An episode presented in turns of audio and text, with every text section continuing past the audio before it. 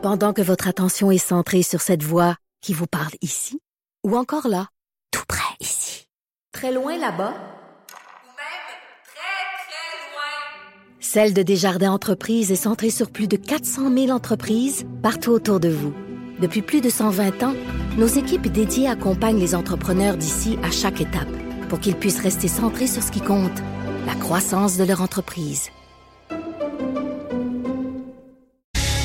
C'est en fin de semaine à Trois-Rivières qu'avait lieu le fameux euh, congrès tant attendu de refondation du Parti québécois. Ça s'est plutôt bien passé. On va en parler avec euh, Véronique Yvon, députée de Joliette pour le Parti québécois, qui est en studio avec moi. Madame Yvon, bonjour. Bonjour. C'est vrai que ça a bien été ce week-end, un parti qui nous a souvent habitués à, Mhm. à un peu et tout ça. On n'a pas vu, on n'a pas vu rien de ça en fin de semaine. Non, franchement, euh, beaucoup d'union, beaucoup d'énergie, euh, beaucoup de volonté de se relancer, beaucoup d'ouverture. Ça, ça fait beaucoup de bien, beaucoup d'alliances des euh, plein de jeunes qui ont eu le goût d'investir le parti. Je pense après l'électrochoc euh, de la dernière année, puis de dire non, on y croit encore à ce projet-là d'indépendance, puis on veut en parler euh, comme on devrait en parler en 2019 en partant des défis qui sont les nôtres maintenant, parce que c'est un projet qui est encore moderne. Beaucoup de réformes qui ont été acceptées à forte majorité. Donc, euh, moi, je fais partie euh, de l'exécutif national, qui est un peu comme le conseil d'administration du parti. Donc, on a vraiment travaillé très, très fort depuis des mois pour faire advenir beaucoup de changements. Puis, euh, les changements euh, ont été acceptés euh, très largement. Donc, je suis très fière de mon parti. OK, parlons-nous franchement, Oui. comme on a l'habitude de le faire, là. Je, je comprends pas la séquence de Ouais. changer le programme avant d'avoir un chef. Il me semble qu'une course à la chefferie, c'est l'occasion de permettre à des gens d'arriver avec des idées différentes, justement, de débattre de ça et de, et de permettre à une majorité de militants de, de, de choisir son camp, de déterminer ensemble l'orientation. Or, là, dans le fond, ce que vous, j'allais dire, offrez, ce que vous imposez au futur Mm-hmm. chef, c'est un clé en main. Voici les clés de la voiture que tu conduis. Tu peux juste la conduire, mais tu choisis pas le modèle. là. Ben, en fait, je suis très heureuse de vous parler de ça parce que moi, j'étais vraiment une tenante de ce que j'appelle le quoi avant le qui. Je, je, je me suis battue pour ça et je, je suis très heureuse. On était plusieurs, là, mais qu'on ait fait les choses dans cet ordre-là. Pourquoi? Premièrement, sans revenir trop en détail dans le passé, on s'est vraiment laissé définir au Parti québécois, je dirais, dans la dernière décennie par nos chefs. Puis Dieu sait qu'on a changé de chef souvent, Oui. n'est-ce pas?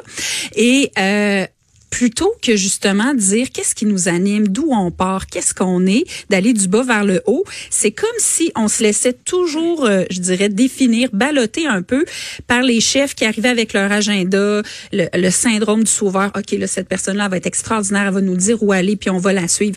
C'est beaucoup plus facile quand tu es un militant, même quand tu es un député, de suivre quelqu'un qui te dit, voilà, c'est vers là qu'il faut aller, que de dire, OK, qu'est-ce qu'on a le goût de faire, qu'est-ce qu'on a le goût d'accomplir. Donc, c'est beaucoup plus exigeant.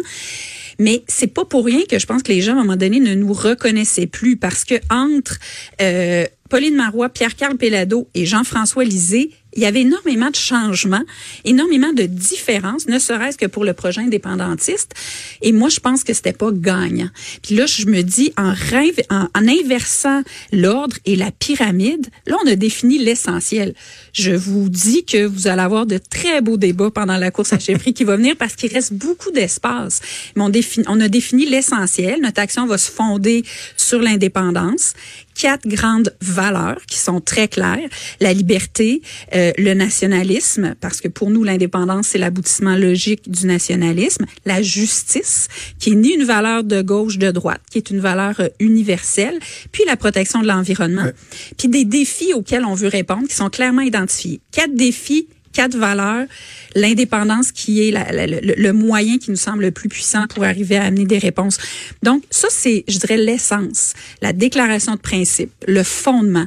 Mais après, l'intensité, comment on va y arriver, euh, les nuances dans tout ça, le style de leadership, c'est très important aussi pour unir les gens, pour les rassembler, pour aller chercher à l'extérieur, parce qu'on parle beaucoup d'ouverture, on va aller chercher des gens à l'extérieur, on veut redonner le goût euh, du pays aux gens, le goût de nous écouter aussi.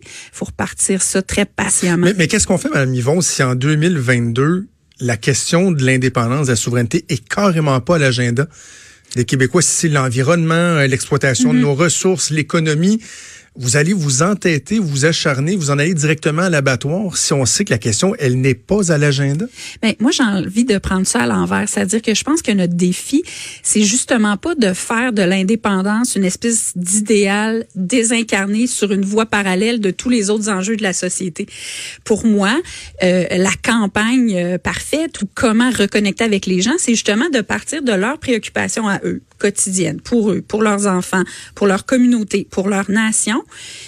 puis de dire, nous, on pense que l'indépendance offre des réponses intéressantes qui vont permettre d'aller au bout de nos ambitions pour ce qui vous touche dans vos défis euh, quotidiens sur votre pouvoir d'achat, votre qualité de vie, pour l'environnement, pour des enjeux à la fois, je vous dirais, plus individuels, plus collectifs, pour la langue, pour la culture.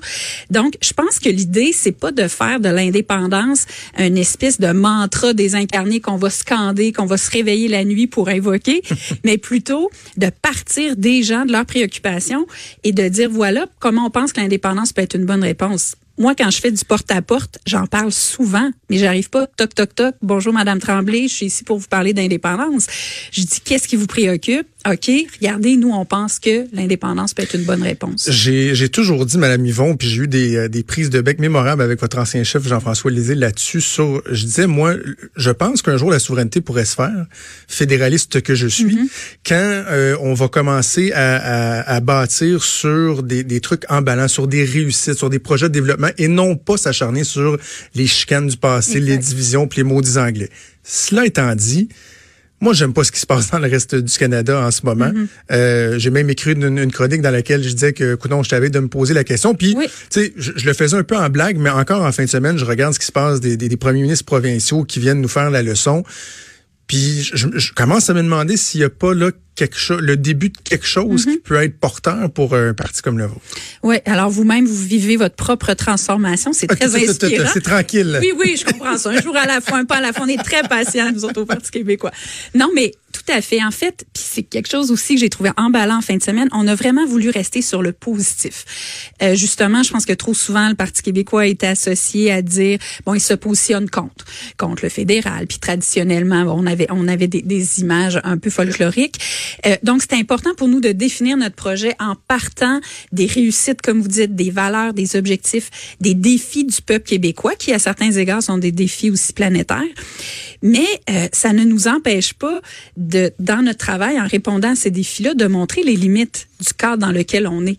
Puis aussi un peu de de l'insulte ou du paternalisme. Moi, le paternalisme, c'est quelque chose qui me pue au nez. Ah. Euh, de d'autres, de, hein, d'autres qui savent ce qui est bon pour les Québécois, euh, des joueurs fédéraux, qui connaissent pas notre euh, réalité, des joueurs de d'autres provinces, qui connaissent pas notre tissu social, qui hmm. connaissent pas d'où on vient, qui connaissent pas ce qui nous anime, alors qu'on est un peuple fort, tissé serré, plein de réussite, plein d'ambition.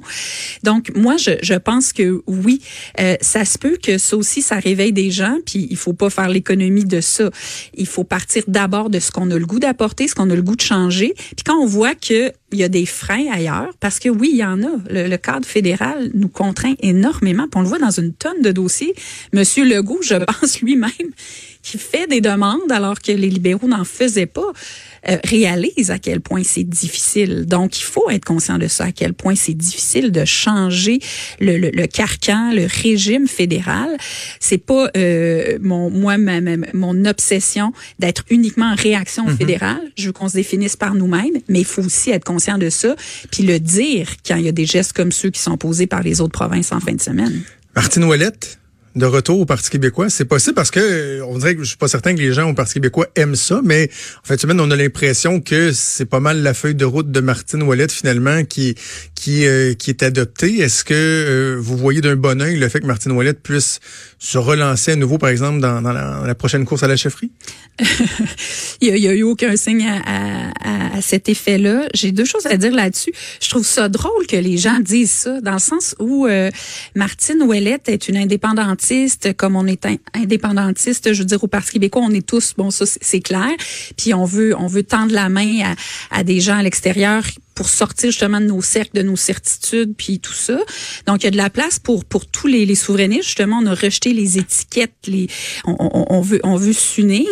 Euh, puis en même temps, je, pense que Martine Ouellette, ce qui a beaucoup frappé l'imaginaire, c'est sa vision pour le bloc québécois, qui était une, une vision qui était axée uniquement sur l'indépendance, qui mettait un peu de côté les, la, la, question des intérêts, de la défense des intérêts du Québec. Donc, je pense que c'est beaucoup plus ça qui a marqué l'imaginaire parce que euh, c'est, c'est une souverainiste. Puis, euh, pour répondre à votre question, il y a de la place pour, euh, pour tous les souverainistes. Pour Catherine Fournier aussi? Pour, bien sûr, on tend la main à tous les souverainistes.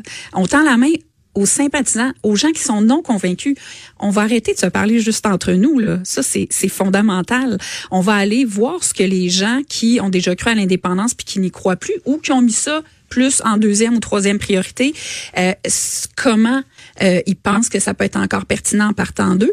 Puis les gens, toute la, jeunesse, moi je, donne tout le temps cet exemple-là, ma coiffeuse, elle a pas 30 ans. Puis euh, j'y ai parlé il y a deux ans.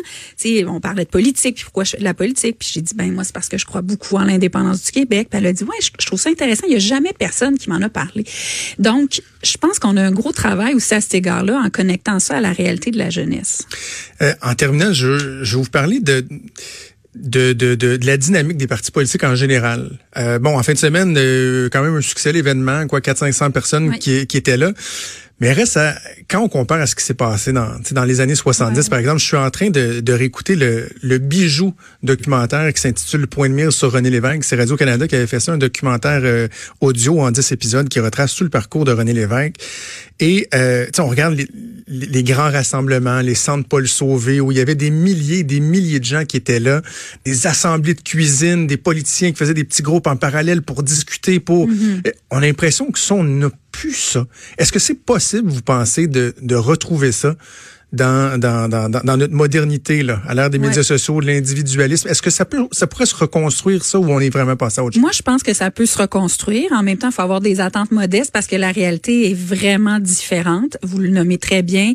Les gens sont beaucoup plus euh, dans, ils sont en communication sans avoir à se rassembler ensemble, donc euh, via les médias sociaux, via toutes sortes de, de, de moyens technologiques.